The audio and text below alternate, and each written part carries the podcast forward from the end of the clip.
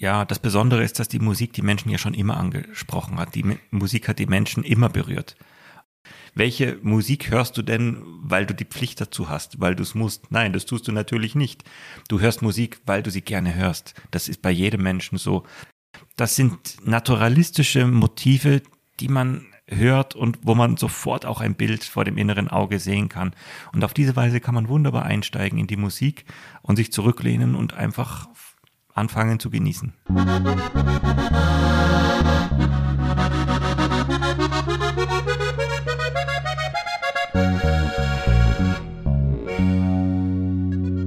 Servus, grüß dich und hock die her zum Horgarten. Der Podcast aus Garmisch-Partenkirchen. In der heutigen Folge zu Gast ist Dominik Schediwe. Dominik ist Leiter vom Richard Strauss Institut und studierter Musikwissenschaftler. Wir sprechen über die Musik, über Leidenschaft, über Richard Strauss, der viele Jahre seines Lebens in Garmisch-Partenkirchen gelebt und gewirkt hat. Darüber, wie er sich hat inspirieren lassen von der Landschaft, von den Bergen und der Einsamkeit. Und wir sprechen auch darüber, warum der ein oder andere vielleicht etwas weniger Zugang zur klassischen Musik hat. Und warum es manchmal ganz wichtig ist, einfach aufgeschlossen zu sein. Aufgeschlossen den Dingen und in diesem Falle der Musik gegenüber. Freut euch auf eine kurzweilige, launige und interessante Reise hinein in die Musik und ich verspreche euch, ihr werdet bei den nächsten Musikstücken, die ihr euch anhört, Wasser, Fels, Sonnenschein oder Vogelgezwitscher erkennen. Und jetzt wünsche ich euch viel Spaß beim Zuhören. Jetzt, liebe Leidern, sagt er, horch's gut zu, sagt er, Neuigkeiten, sagt er, gibt's grad nur, sagt er, was die Leute reden, sagt er, und was deren, sagt er, kind's beim Horgarten hören.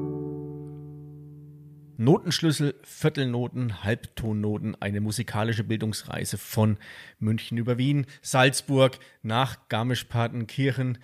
Das ist der Gast im heutigen Horgarten, beziehungsweise hat er diese Reise hinter sich. Er ist der Leiter vom Richard Strauss Institut und der kreative Kopf und der künstlerische Kopf von den Richard Strauss Tagen. Herzlich willkommen, Dominik Schediwe. Vielen Dank und herzlich willkommen im Richard Strauss Institut. Ja, Dominik, also ich freue mich, dass wir hier in diesem ja wirklich geschichtsträchtigen Haus oder auch wichtigen Haus in Garmisch-Partenkirchen yes, den, den Horgarten äh, aufnehmen können. Wir sitzen hier inmitten von Büchern, ich denke auch ganz viele Noten ähm, in der Bibliothek vom Richard Strauss Institut. Ganz genau, wir sitzen hier im Seminarraum des Instituts, der zugleich ein Teil unserer Bibliothek ist und hier befinden sich tatsächlich alle unsere Noten. Wir haben hier ganz viele Noten, natürlich von Richard Strauss. Hier in Rot sind lauter Bände mit Opern, grün sind Lieder, etliche Regallaufmeter. Wir haben ganz viele verschiedene Ausgaben, Editionen von eigentlich allen seinen Liedern. Ja, Instrumentalwerke, hinter dir ist die Alpensymphonie, also sprach Zarathustra und ein bisschen weiter weg sind da die Violinsonate, Cellosonate und Klaviermusik von Strauss. Wir haben aber auch andere Sachen, nicht nur von Strauss, zum Beispiel die Beethoven-Symphonien, die Opern von Wagner, was man halt sonst in einer gut sortierten Musikbibliothek auch noch so braucht. Für alle, die jetzt zuhören, also wir, wir machen kein, wir tauchen ein in die Welt der klassischen Musik, wir ähm, haben bekommen dadurch die Möglichkeit, mal die Sichtweise etwas zu ändern und vielleicht auch das Gehör etwas zu schärfen und vor allem auch so ein Stück weit von deiner ähm, ja, musikalischen oder von deiner äh, ähm, Reise mitzubekommen. Es wird also für die, die jetzt Angst haben, sagen, oh, das ist jetzt, ähm, wird jetzt mir zu heftig und zu schwermütig. Nein, ganz im Gegenteil also in den Vorbesprechungen, die ich mit dem Dominik geführt habe, war, äh, war eine, für mich eine Leichtigkeit der Herangehensweise an die, ja, an diese ganze Thematik. Also ich habe was von einem Dirigentenfenster gelernt, da kommen wir noch näher dazu. Ich habe gelernt, wie ein Cello richtig gehalten wird. Also das ist wirklich eine, ähm, ich fand den Zugang wunderschön und deswegen freue ich mich unwahrscheinlich auf dieses, auf dieses Gespräch. Ähm, damit wir uns oder, oder mal ähm, klar sind, deine, deine Ausbildung, dein Studium, du hast was studiert, Dominik? Naja, ich habe in erster Linie Musikwissenschaft, aber auch Musikkomposition vor allem studiert und eben auch einen, mit einem starken Schwerpunkt im Chor dirigieren. Okay, Komposition. Das bedeutet, dass man selber Musik schreibt. Du hast also ein weißes Blatt, ein Not, also weißes Blatt mit diesen Notenlinien vor dir legen und dann heißt es so, jetzt denk dir mal Musik aus, andere schreiben ein Gedicht und du denkst dir Musik aus. Sozusagen, ganz genau. Manche malen, da gibt es natürlich auch die Lehre der Perspektive, Farbentheorie und sowas. Und in erster Linie gibt es sowas mit Musik auch. Man nennt das dann Harmonielehre zum Beispiel oder die Lehre von der Form, also so wie man Formen und Perspektive in der Malerei hat, gibt es dann ja auch die Abschnittsbildungen und so etwas in der Musik. Also da ist eine, also eine richtige, also neben Handwerk auch viel Wissenschaft dahinter, während, also ich habe jetzt mal im Vorfeld auch drauf geachtet, wenn ich Musik höre, ich lasse mich da einfach brieseln. Ich denke nicht drüber nach, was sich da die, ähm, die, die Komponisten dabei gedacht haben. Am Ende denke ich mir, ja, okay, das Lied oder ähm, diese, das Stück war rund, hat mich abgeholt. Bloß was dahinter an, an Technik steht, ist mir völlig unbekannt. Ja, also bei Liedern ist zum Beispiel oft so, erste Strophe, zweite Strophe, dann gibt es einen Mittelteil, der anders ist oder ein Solo und dann kommt die letzte Strophe. Es gibt dann oft diesen, ähm, diesen Abschluss in der Songform zum Beispiel oder in der Musik oft eine Zweiteilung. Erster Teil wird wiederholt, zweiter Teil wird wiederholt, dann ist das Stück aus oder Dreiteiligkeit, ABA-Form. Das sind so ganz typische Arten, wie ein Stück aufgebaut ist. Das kann man auch leicht hören. Ja, und man lernt es dann eben in der Art, wie man Musik schreibt. Okay. Ähm, und das hast du in, in Wien und Salzburg, hast du das Handwerk dazu erlernt? Naja, in erster Linie schon in München und Wien und in Salzburg habe ich meine das Postgradual. Da war ich schon fertig, habe schon auch an der Universität unterrichtet und habe mich dann nochmal ins Mozarteum begeben und ja, im Nachhinein dann auch noch ein paar Studien äh, durchgeführt. Nebenbei habe ich an der Uni unterrichtet und auch an der Hochschule gearbeitet. Okay, also Mozarteum, das ist, liegt am Namen schon. Das, mhm. Also der, der gute Herr Mozart. Ähm, hat, ähm, wird da nur Mozart gelehrt oder ist es. Ähm, Nein, so heißt sozusagen die Musikhochschule dort. In Österreich nennt man das Musikuniversität. Und das ist einfach eine Hochschule, wo man Musik studieren kann. Also nicht einfach nur irgendeine, selbstverständlich, äh, ist doch eine von Weltrang mit äh, einem sehr, sehr guten Ruf und äh, besonderen ähm, Lehrgängen und besonderen Leuten eben auch dort. Wenn wir von Musik reden, jetzt in dem Fall reden wir dann ausschließlich von klassischer Musik oder ist die, die Musik, das, was du gelehrt bekommst, ist es so äh, breit, dass du das auf alle Genres anwenden kannst? Eigentlich sowohl als auch. Also wenn ich hier in dem Rahmen zumindest jetzt von Musik spreche, betrifft das in erster Linie das, was wir gemein unter klassischer Musik bezeichnen. Äh, ja, europäische Kunstmusik des letztlich 16. bis 21. Jahrhunderts, um das mal äh, akademisch auszudrücken. Natürlich spielt Volksmusik ebenso mit und lässt sich mit dem Vokabular, das man da mitnimmt im Bereich der klassischen Musik, genauso beschreiben wie äh, jede Art von Popmusik. Da, dies unterliegt den, den ähnlichen, sagen wir mal, genau. Regeln der, des, also der, der Formen oder der Reihenfolge. Genau, also da haben wir Regeln und Begriffe, mit denen wir ebenso Volksmusik, Blasmusik, Militärmusik, aber auch Popmusik im Wesentlichen auch beschreiben können. Natürlich hat jede Musikrichtung auch ihre eigene Ausprägungen. Im Jazz gibt es ganz bestimmte harmonische Formen, in afrikanischer Musik als also als ähm, als Volksmusik aus Afrika gibt es spezielle Schwerpunkte, Arten und Weisen, aber letztlich gibt es doch irgendwo auch immer wieder Gemeinsamkeiten und vor allem Art, eine Art und Weise, wie man das auch beschreiben kann und sich dem annähern kann. Jetzt ist der Zugang zu klassischer Musik für viele Menschen, die ich so in meinem Umfeld habe, relativ schwer oder äh, schwierig. Die, der Zugang bei dir, hat, hattest du von in deiner Jugend oder Kindheit schon, hast du ein Instrument gelernt, hast du, bist du in einem klassisch musikalisch geprägten Umfeld groß geworden oder kam das in deinen Teenager und, und dann Schulzeitjahren? Also ja, ich bin von klein auf mit Musik, nicht alleine klassischer Musik, aber mit Musik ganz allgemein intensiv in Berührung gekommen. Ich habe von klein auf gesungen und auch ein Instrument gelernt. Bei mir war es äh, die Gitarre, die ich ab der dritten Grundschulklasse gelernt habe. Und erst viel später ist dann Klavier dazugekommen. Ähm, ich habe auch viel Musik gehört und habe mich dann über die Jahre auch immer weiter äh, hineinentwickelt. Nicht allein in die klassische Musik, ganz im Gegenteil. Ich habe gerade in meiner Teenagerzeit äh, auch sehr viel Popmusik, äh, ähm, vor allem Rockmusik, Oldies und so etwas äh, gehört und geschätzt aber habe mich dann im Laufe meiner Entwicklung mehr und mehr im Bereich der klassischen Musik betätigt. Mein eigenes Elternhaus ist eigentlich zwar schon musikalisch, aber nicht ausübend. Tatsächlich, mein Vater ist katholischer Theologe.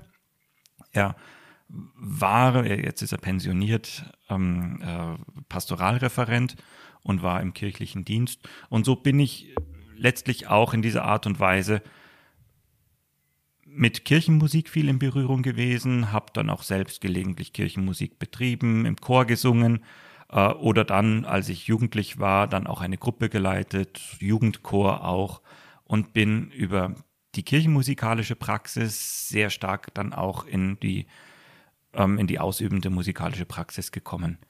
Gerade was Chorsingen, Chorleiten aber auch angeht, äh, dann auch ein bisschen Tasteninstrument.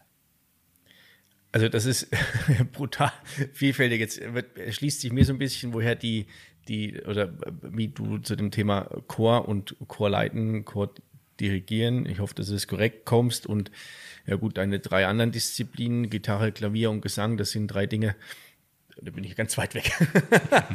ja, ähm, okay, dann, also das kann ich verstehen, das ist wie bei vielen, ähm, sagen wir, Hobbys am Anfang ja auch, du fängst einmal an damit und sobald du diese Tür geöffnet hast, geht auf einmal ein riesengroßes Feld auf, von dem du vorher wahrscheinlich wenig so, also was du nicht so geahnt hättest, was da kommt. Klar, man macht ja auch sehr viel. Vielleicht kann man das ein bisschen mit sportlicher Betätigung. Auf jeden ähm, Fall. Man bewegt sich gerne, man ist gerne draußen, man macht aber nicht nur Liegestützen, sondern geht auf irgendwelche Pfade, dann geht es auf irgendeinen Trail, dann ist Skifahren und Snowboard aber auch dabei, uh, Fahrradfahren sowieso und Schwimmen tut man auch gerne und man macht dann eben alles. In der Musik gibt es ja so ein vielfältiges Angebot, was man machen kann, wie man was machen kann und wenn man da einmal musikalisch aktiv wird, dann ist man dann auch rasch da und dort und dort dort und macht dann viele verschiedene Dinge. Die einen gefallen einem dann besser und andere halt weniger.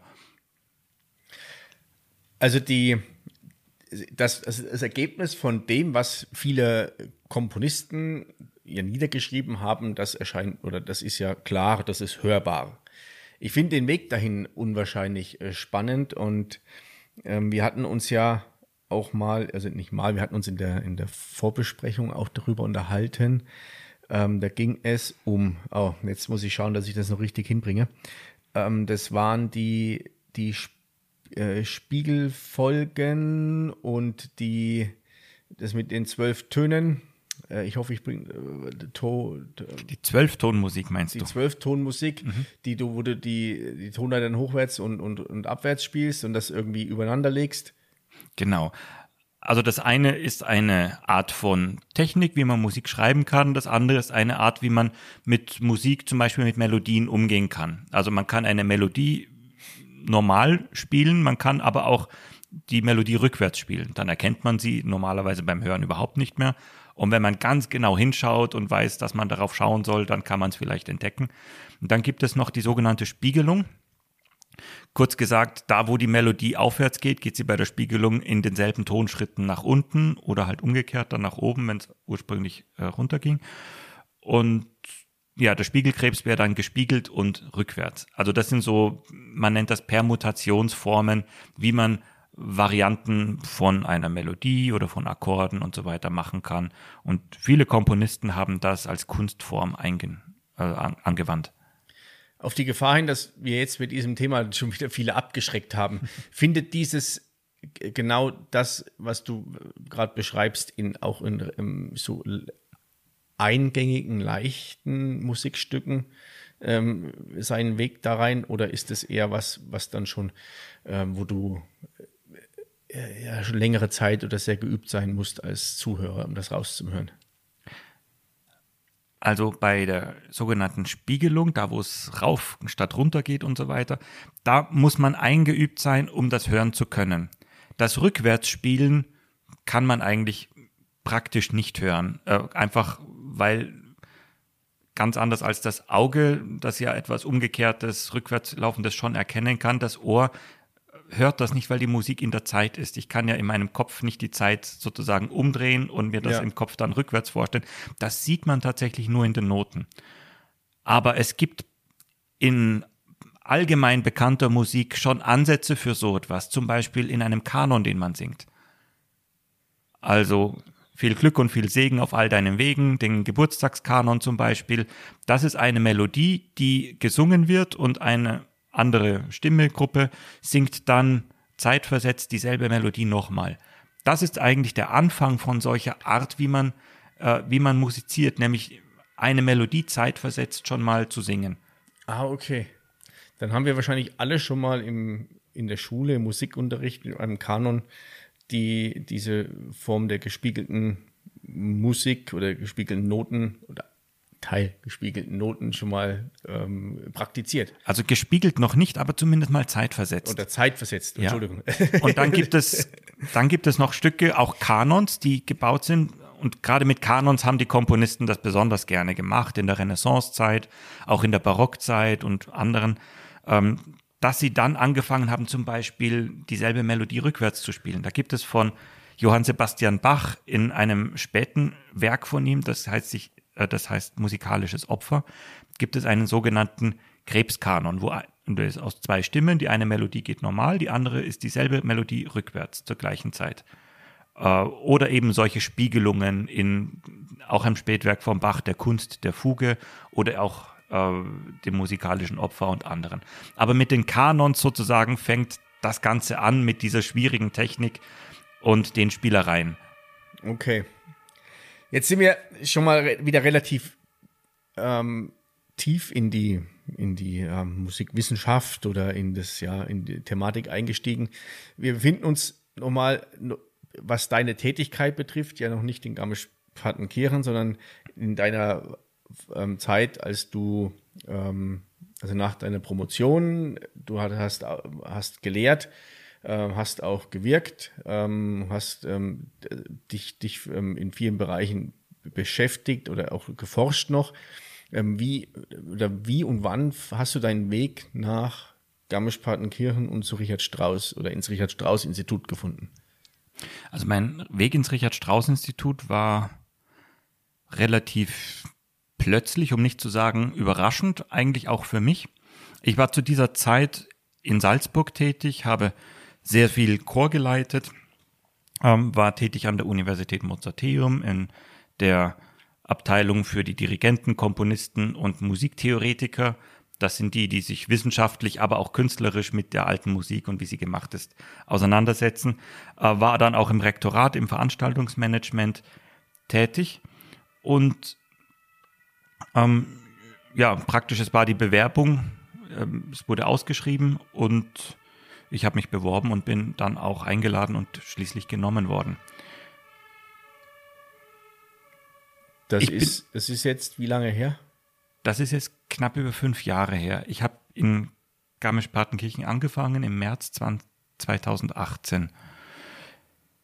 Ja, gut, ich bringe ja diesen künstlerischen und auch diesen wissenschaftlichen Hintergrund mit. Wissenschaftlich habe ich zuvor nicht sehr viel mit Richard Strauss selbst zu tun gehabt. Das äh, kann man ja auch aus meiner Biografie sehen und den Publikationen.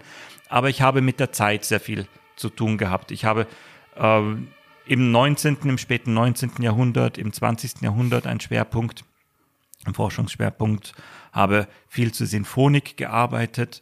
Ja, und natürlich hat man mit Richard Strauss und seiner Musik da praktisch immer zu tun. Und ja, mit diesem Zusammenhang bin ich dann hier eben auch hergekommen?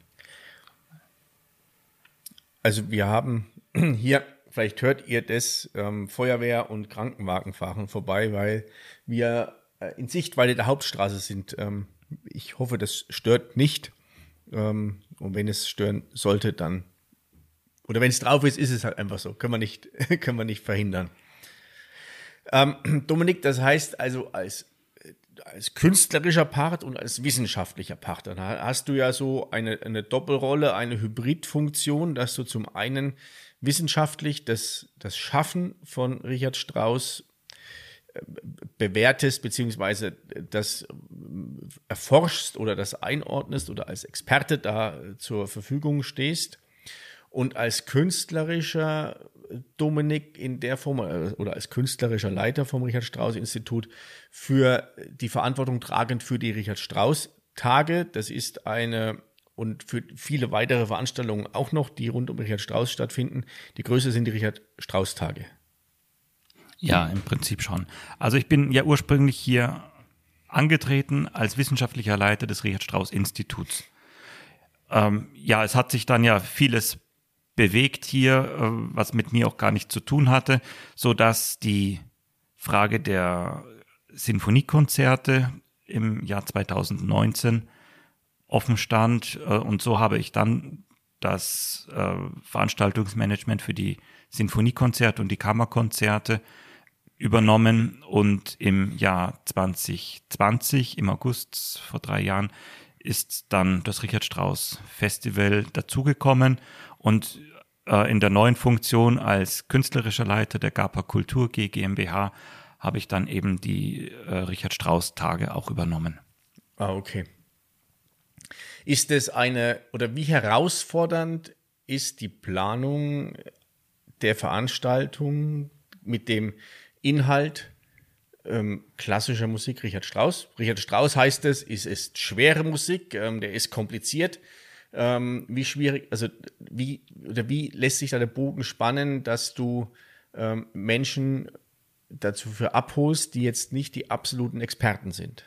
Also die Menschen, die, die sich damit auskennen, die wissen, dass es die Veranstaltung gibt und die wissen auch, worauf sie schauen müssen oder dass, die fühlen sich da abgeholt. Jetzt gibt es Menschen, so wie mich, ähm, ja, ich kenne klassische Musik, äh, jetzt bin ich vielleicht auch nicht mehr, ähm, ich bin vorbelastet in der Form, dass ich mich vorbereitet habe auf das Gespräch. ähm, bloß äh, allgemein, jetzt vielleicht switche ich auch von den Fragen her zu viel. Ähm, wie, wie, nimmst du das wahr, dass, dass ähm, die, ich sage jetzt mal, jüngere Generationen weniger Zugang zur klassischen Musik haben? Oder ist das gar nicht so? Also erstmal ist das schon ein Faktum, dass aber nicht unbedingt jüngere Generationen, dass heute die Bevölkerung generell einen geringeren Zugang zu kulturellen Themen hat, vor allem Themen, die man gelegentlich auch als Hochkultur bezeichnet. Und ich denke, hier ist Aufgeschlossenheit das Thema. Äh, jemand, den ich begegne und sagt, Richard Strauss braucht kein Mensch, ist für mich jetzt kein Ansprechpartner für ein Konzert, weil so jemand interessiert sich sowieso von vornherein nicht. Was wir aber können und worum wir uns sehr bemühen, ist es, Berührungsängste abzubauen, äh, Aufgeschlossenheit zu zeigen und auch selber dafür zu werben und Leuten, die sich dann damit auch beschäftigen wollen, in welcher Weise auch immer, Anknüpfungspunkte zu bieten.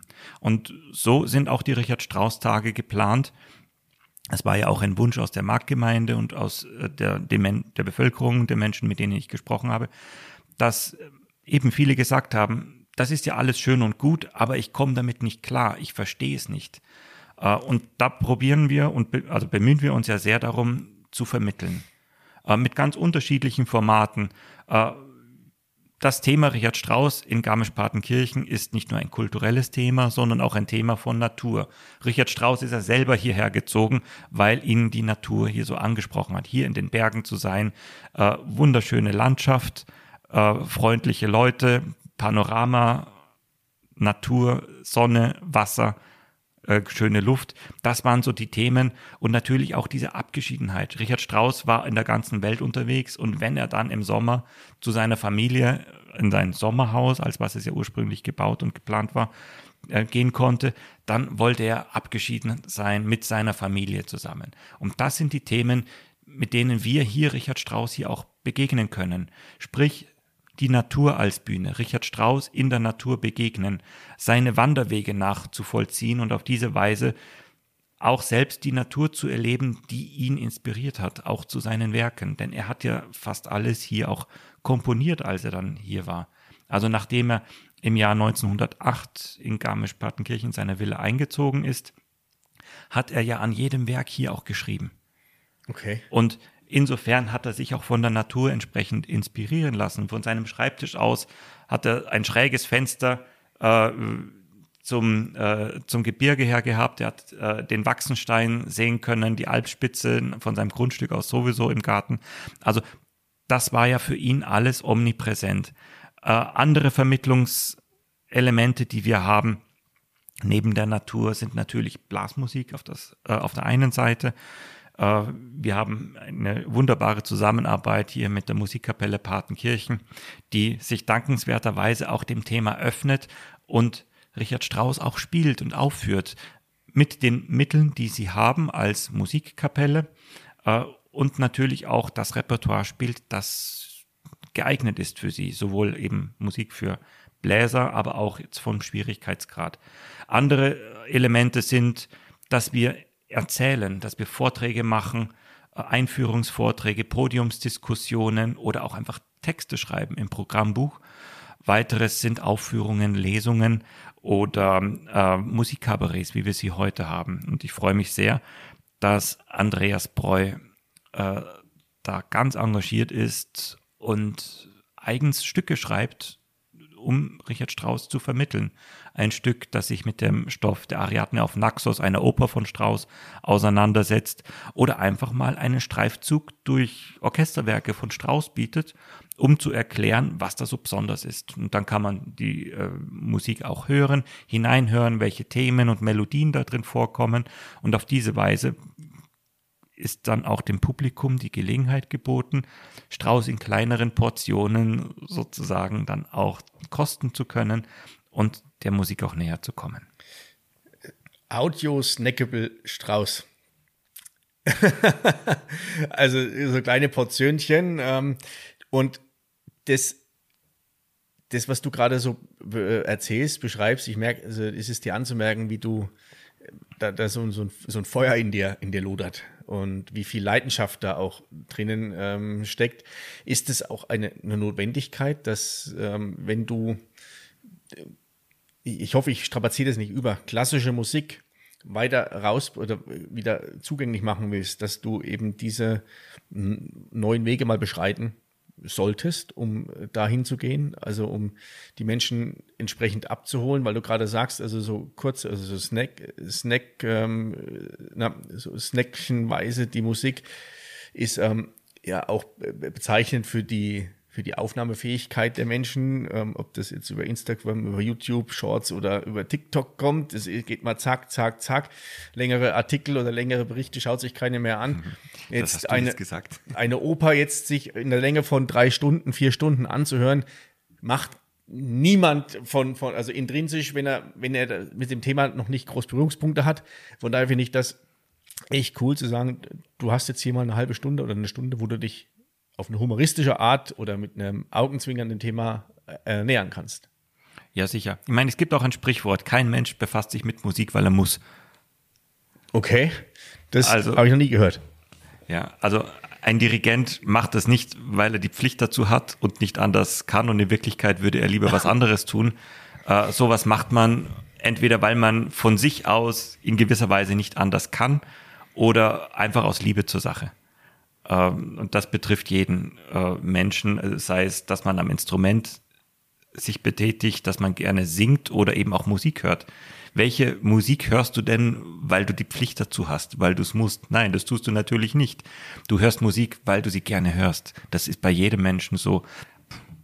Es gibt so ein Sprichwort, äh, man macht Musik nicht, weil man muss, sondern man macht es, weil man sie liebt. Ich glaube, okay. ich denke, da ist viel Wahres daran weil kaum ein Mensch hört Musik einfach so. Äh, man hört natürlich die Musik, die man gerne hat. Äh, und wenn man muss, dann ist man vielleicht beruflich dazu gezwungen, aber das sind eher die Ausnahmen. Die eigentliche Motivation, sich mit Musik zu befassen, sei es als, Musiker am Instrument, äh, als Sängerin oder als Sänger oder eben auch schlicht und einfach hörenderweise ist, weil man es einfach gerne macht. Entschuldigung, das, das muss ich jetzt raus, sonst platze ich, weil du gerade sagst, Musik, die, ähm, die man hören muss, beruflicherweise, da fallen mir die armen Menschen ein, die am Christkindlmarkt arbeiten und sich die ganze Zeit dieses Weihnachtsgedudel und Last Christmas anhören müssen. Ganz genau. okay. Zurück zur ähm, niveauvollen und zur klassischen Musik. Was, was empfiehlst du denn jemanden, der bisher sagt, ah nee, das will ich mir nicht anhören, das ist schwierig oder ist nichts für mich oder ist was für alte Menschen. Ähm, Gibt es da irgendwie einfach mal anhören, sich einfach mal damit beschäftigen oder? Im Prinzip ja, und was einem quält. Man sollte am besten mit dem anfangen, mit dem man was ja anfangen kann, was einem gefällt. Ja, und da nennen kommt drauf an, wenn man Gesang gerne mag, Oft ist es so, dass Leute, die einsteigen wollen, vielleicht lieber ins reine Instrumentalmusik hören wollen, da würde ich empfehlen, zum Beispiel die ganz bekannten Sachen wie Also sprach Zarathustra, Tod und Verklärung, ist auch sehr eingängig. Selbstverständlich die Alpensinfonie. Ja, bei Gesang, ich meine, die vier letzten Lieder, da muss man schon auch einen Eindruck von dieser klanglichen Vielfalt und, und unglaublichen Schönheit des Orchesterklanges und dieser Fülle ähm, man sagt auch klangliche Opulenz, ein Reichtum von Schönklang einfach äh, haben. Da braucht man ein Gefühl dafür. Äh, oder auch für diesen Naturalismus, dass da mal hier und da ein Vogelgezwitscher eingestreut wird. Und da müsste man eigentlich schon differenziert hinhören. Und ich würde auch Hörer anregen, dass sie sich da Gedanken machen, einfach mal sich treiben lassen, fragen, ja, was könnte das ausdrücken? Du hast im Gespräch vorhin auch schon einmal äh, gesagt beim Aufbau des Mikrofons, du hast in die Alpensymphonie reingehört und an einer Stelle war es, als würdest du Wasser, das sprudelnde Wasser hören. Genauso etwas. Strauss bietet sich in diesen Werken mit Naturalismen an, mit realen Beschreibungen von Natur und das ist so bildlich bei ihm, dass man hier einfach die Fantasie loslassen kann, freien Lauf.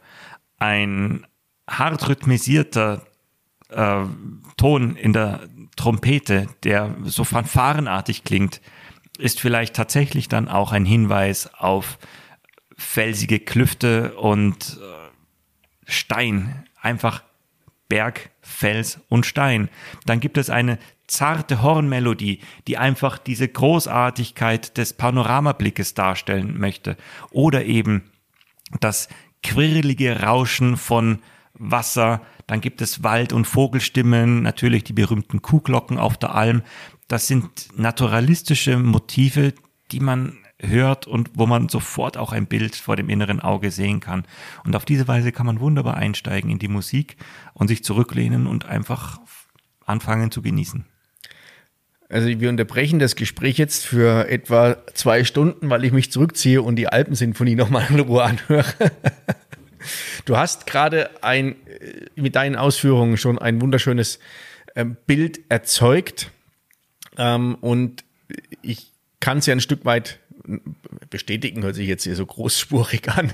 In der Tat habe ich mir die Alpensinfonie in Vorbereitung auf unser Gespräch auch nochmal angehört und da kann ich bestätigen, das ist eine, ist eine eingäng, eingängige Musik, die für mich nicht schwer war zum Anhören, sondern die ich so auch nebenher hören kann und dann genau diese Elemente rauszuhören. Und ich kann euch jetzt an dieser Stelle mal empfehlen, schaut mal, wo ihr das findet. Gibt's bei Spotify, bei YouTube ganz gewiss. Dann könnt ihr Elemente mal raushören und prüft mal, ob ihr das, was der Dominik gerade beschrieben hat, ob ihr genau das raushören könnt. Du hast jetzt eben noch was gesagt über ein opulentes Orchester. Wir haben bei einer ersten Besprechung, in der mir äh, in, im Rahmen eines Fotoshootings für die Richard Strauss Tage und die, den Zugspitz Ultra Trail, ähm, da hast du mir eine erste Unterweisung, Einweisung, Informationen dazu gegeben, ähm, ein Cello zu halten, beziehungsweise auch den, ähm, wie, mhm. den Dirigentenstock.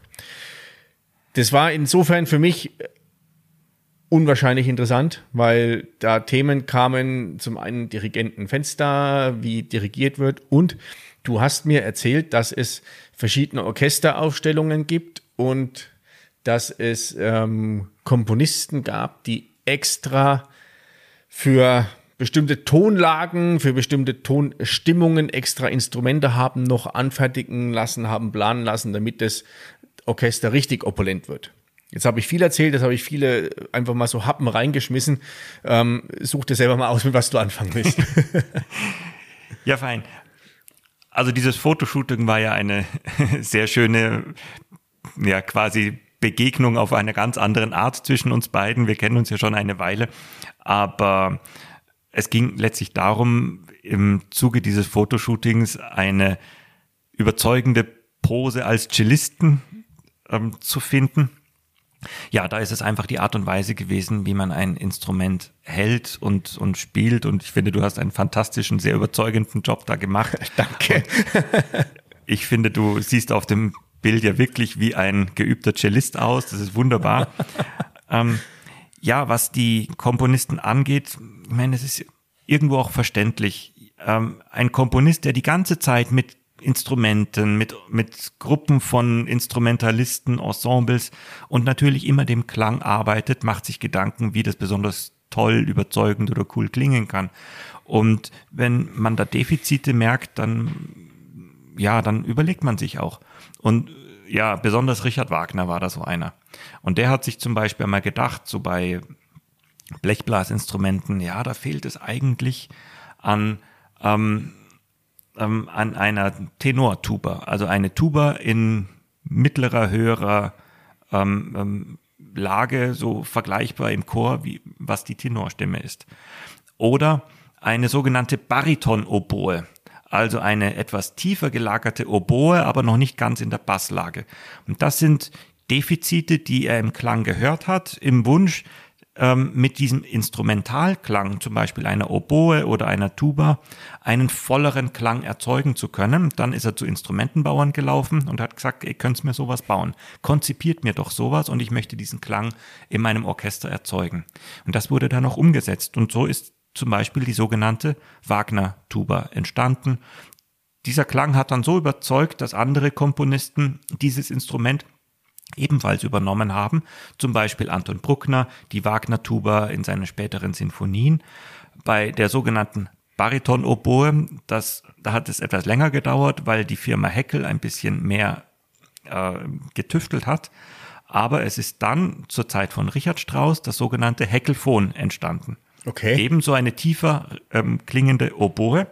Und Richard Strauss hat dieses Heckelphon, wie das Instrument heißt, dann tatsächlich auch in einigen seiner Werke übernommen, zum Beispiel in der Oper Salome. Und dadurch ist das Instrument bis heute eigentlich gebräuchlich, äh, weil es in einigen der Hauptwerke von Strauss vorkommt. Das, also ich finde das unwahrscheinlich interessant. Und ich denke gerade ähm, parallel schon drüber nach oder so allgemein, ich habe jetzt echt Lust bekommen, mir nicht nur die Alpensinfonie anzuhören, sondern mich ja auch mal mich, also mich, mich zu zwingen, hört so blöd an. Das sind wir wieder bei dem Muss. Sondern ähm, vielleicht so mein, mein Meinungsbild, was ganz gewiss auch von außen beeinflusst ist, ähm, einfach mal zu, zu verändern, indem ich mir das, mir das anhöre und vielleicht auch, wenn es etwas schwieriger ist, mal zuzulassen.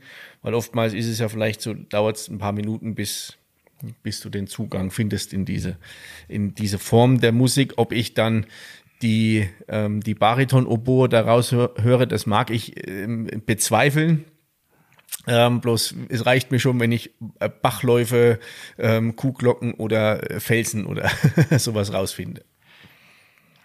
Ja, und das Wesentliche ist, und das finde ich eben so toll jetzt auch an deiner Reaktion, dass man diese Bereitschaft entwickelt, ähm, dass man merkt, oh, da könnte etwas sein und das interessiert mich. Und dann ist es ein Weg, den man beschreitet und vielleicht dauert es ein paar Minuten. Bei vielen Jahren Menschen dauert das auch jahrelang, bis man meint, vielleicht etwas ganz erschlossen zu haben und nach einigen Jahrzehnten merkt man, hoppla, da gibt's doch noch mal ganz viel zu entdecken. Das ist ja auch Kunst, weil sie so viele Ebenen bietet, so viele Anknüpfungspunkte.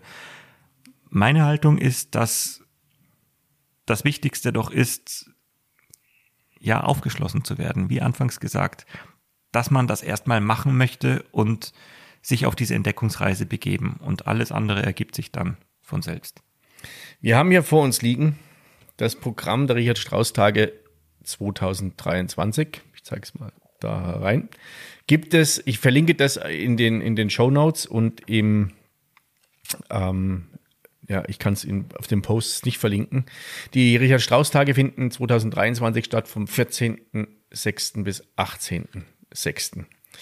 Da ist eine ganze Menge geboten ähm, vom, von dem großen Programm und auch von dem, sage ich mal, von den kleineren, einfacheren, zugänglicheren Sachen, also zum Beispiel das Musikkabarett, ähm, was ich hier sehe, das wird am 16. Juni ist es mit ähm, Andreas Breu äh, komponieren, wie die Kuh Milch gibt.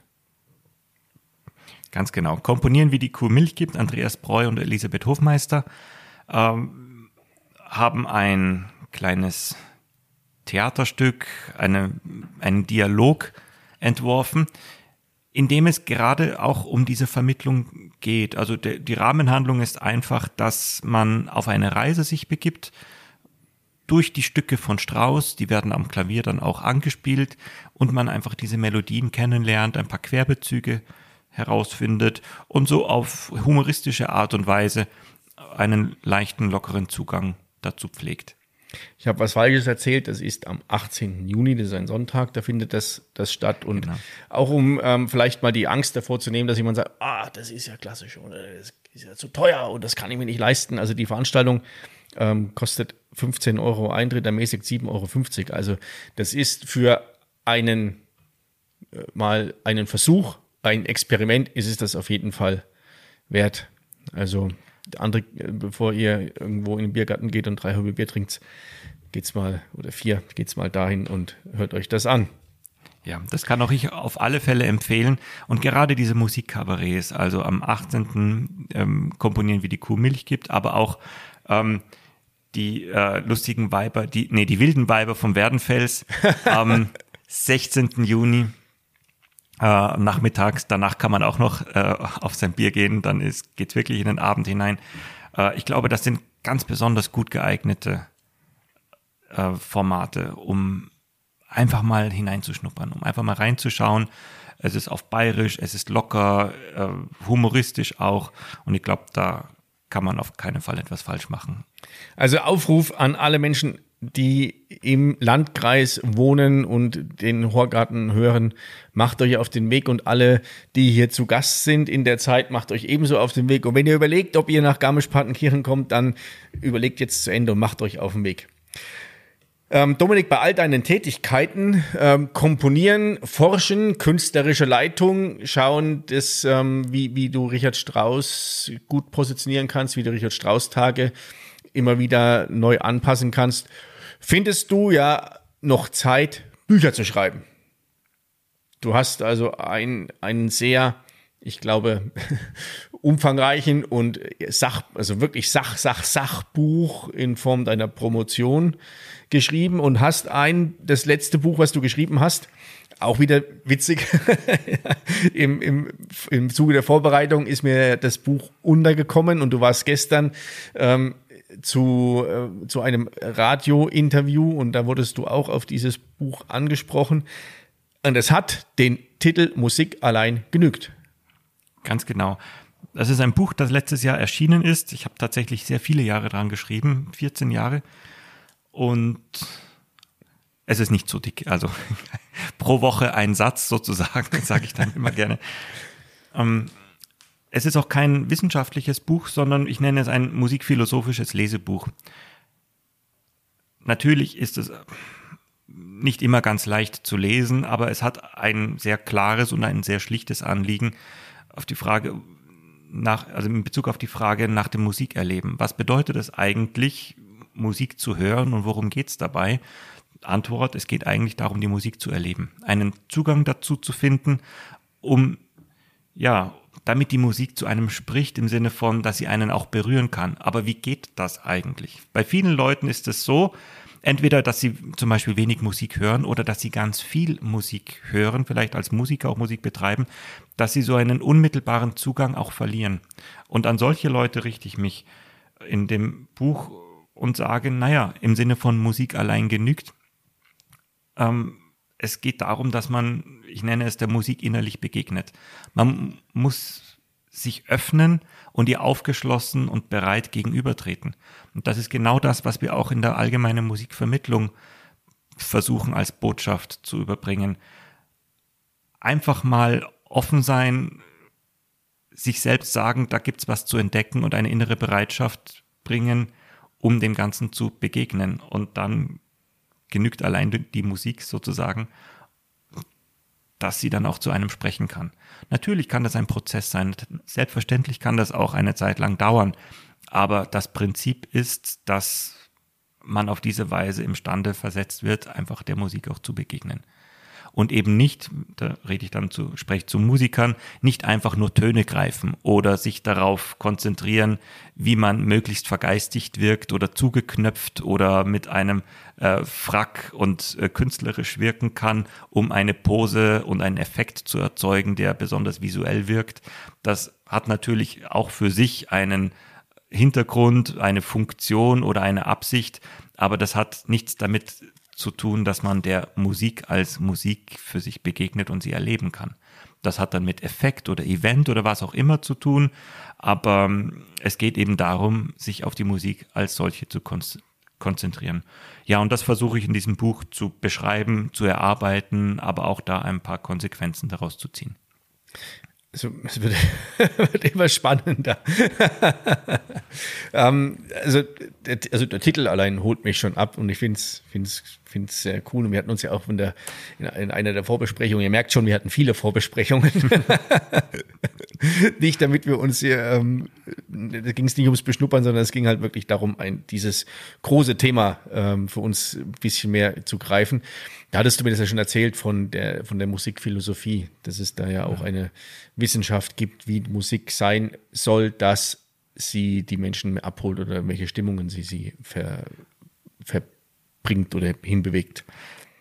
Ja, das Besondere ist, dass die Musik die Menschen ja schon immer angesprochen hat. Die Musik hat die Menschen immer berührt. Und wir haben auch in unserer Geistesgeschichte schon in den frühesten Dokumenten, die wir haben, Aussagen über Musik, die ihr eben magische Wirkung zuschreiben, äh, die Musik äh, als etwas Göttliches beschreibt, als etwas, das ja über den Menschen ist und über ihn hinausgeht. Das ist in allen Kulturen, in allen Beschreibungen der Fall, sei es, äh, dass wir alte chinesische Texte, Lypove, Frühling und Herbst, oder dass wir von Platon pythagoreische Texte haben. Also das ist sozusagen auch in unsere kulturelle Wiege gelegt. Ähm, dass die Musik auf die Menschen ganz besonders wirkt. Und das hat natürlich unsere gesamte Kulturgeschichte, aber auch Wissenschaftsgeschichte zutiefst beeinflusst. Das ist schon sehr spannend. Ich persönlich habe da ein großes Interesse daran, auch ähm, philosophisch, musikgeschichtlich. Aber es ist einfach auch faszinierend, wenn man da merkt, dass Kathedralenbau versucht, musikalische Strukturen ähm, nachzuempfinden, dass man in den früheren griechischen Texten bei Platon und auch bei Cicero ähm, die Musik in den Sternen sieht, hört, die äh, das Geordnetsein des Universums mit musikalischen Tonleitern zum Beispiel beschreibt. Äh, ganz unabhängig davon, dass das äh, physikalisch, astrophysikalisch heute widerlegt ist. Aber das sind Ursprünge unseres physikalischen Denkens zum Beispiel, eben aus einer musikalischen Naturphilosophie heraus. Und mich persönlich fasziniert das sehr, einfach diese Zusammenhänge auch äh, zu erforschen und dem Ganzen nachzuspüren, weil der Hintergrund ist jetzt nicht unbedingt eine falsche Astrophysik, das mag ja auch sein, irgendwo muss es ja Anfänge nehmen, sondern der eigentliche Hintergrund ist, dass die Musik die Leute berührt hat. Und zwar so sehr, dass sie in der Musik irgendwo einen, einen übermenschlichen, einen göttlichen, kosmischen Ursprung gesehen haben. Und das ist doch eigentlich das, was sie da ähm, dahin gebracht hat, das dann auch zu sehen. Sonst welchen Grund gäbe es, einem Seiteninstrument einen Bezug zum Mond und zur Sonne aufzubauen. Einfach nur deswegen, weil es so cool ist, weil die Leute so berührt und bewegt sind von der Musik. Also wir könnten noch, glaube ich, unwahrscheinlich lange und, und tief mit der mit, mit dem Thema Musik, mit den Ausrichtungen und der Geschichte dazu unterhalten. Leider ähm, ist die Realität äh, da etwas anderer Meinung, weil wir schon gut vorangeschritten sind. Und ja, ähm, ich glaube, dass wir uns jetzt nicht zum letzten Mal unterhalten haben, ähm, sondern nochmal ähm, schauen, wo, wo, welche Entwicklungen die Richard Strauss Tage nehmen oder wie, wie, wie das Thema sich entwickelt und ähm, ja, mal dann schauen, was wir noch oder welchem Thema wir, wir uns das nächste Mal widmen. Lieber Dominik, ich sage schon mal vielen Dank für das Gespräch und für das, ja, auch ähm, so diese schöne Mischung zwischen einmal sehr ähm, ja, tiefe Musik, Wissenschaft, Musik ähm, als, als äh, die, dieses ganze Thema drumherum und sogleich dann auch die Leichtigkeit, die mit da, damit verbunden ist. Das finde ich äh, sehr schön. Und ähm, ich habe ja für meine Gesprächspartner immer ein Geschenk. Ähm, und zwar ist das die Beschreibung der Folge. Es gibt einen Titel, den ich vergebe, und es gibt eine Beschreibung. Das kann eine, ein Slogan sein, das kann ein, ein Zitat sein, das kann ein Lebensmotto sein oder einfach ein Satz, den du vom Leben gelernt hast. Und den schenke ich dir und den darfst du beisteuern. Das kommt jetzt überraschend, gell? Total. ähm, also mir fällt und mir schießt eigentlich in den Kopf ähm, ein kleiner Spruch, der aus zwei Worten besteht. Und das ist der Spruch, den wir in unserem gemeinsamen Plakat äh, verwenden, nämlich Leidenschaft verbindet.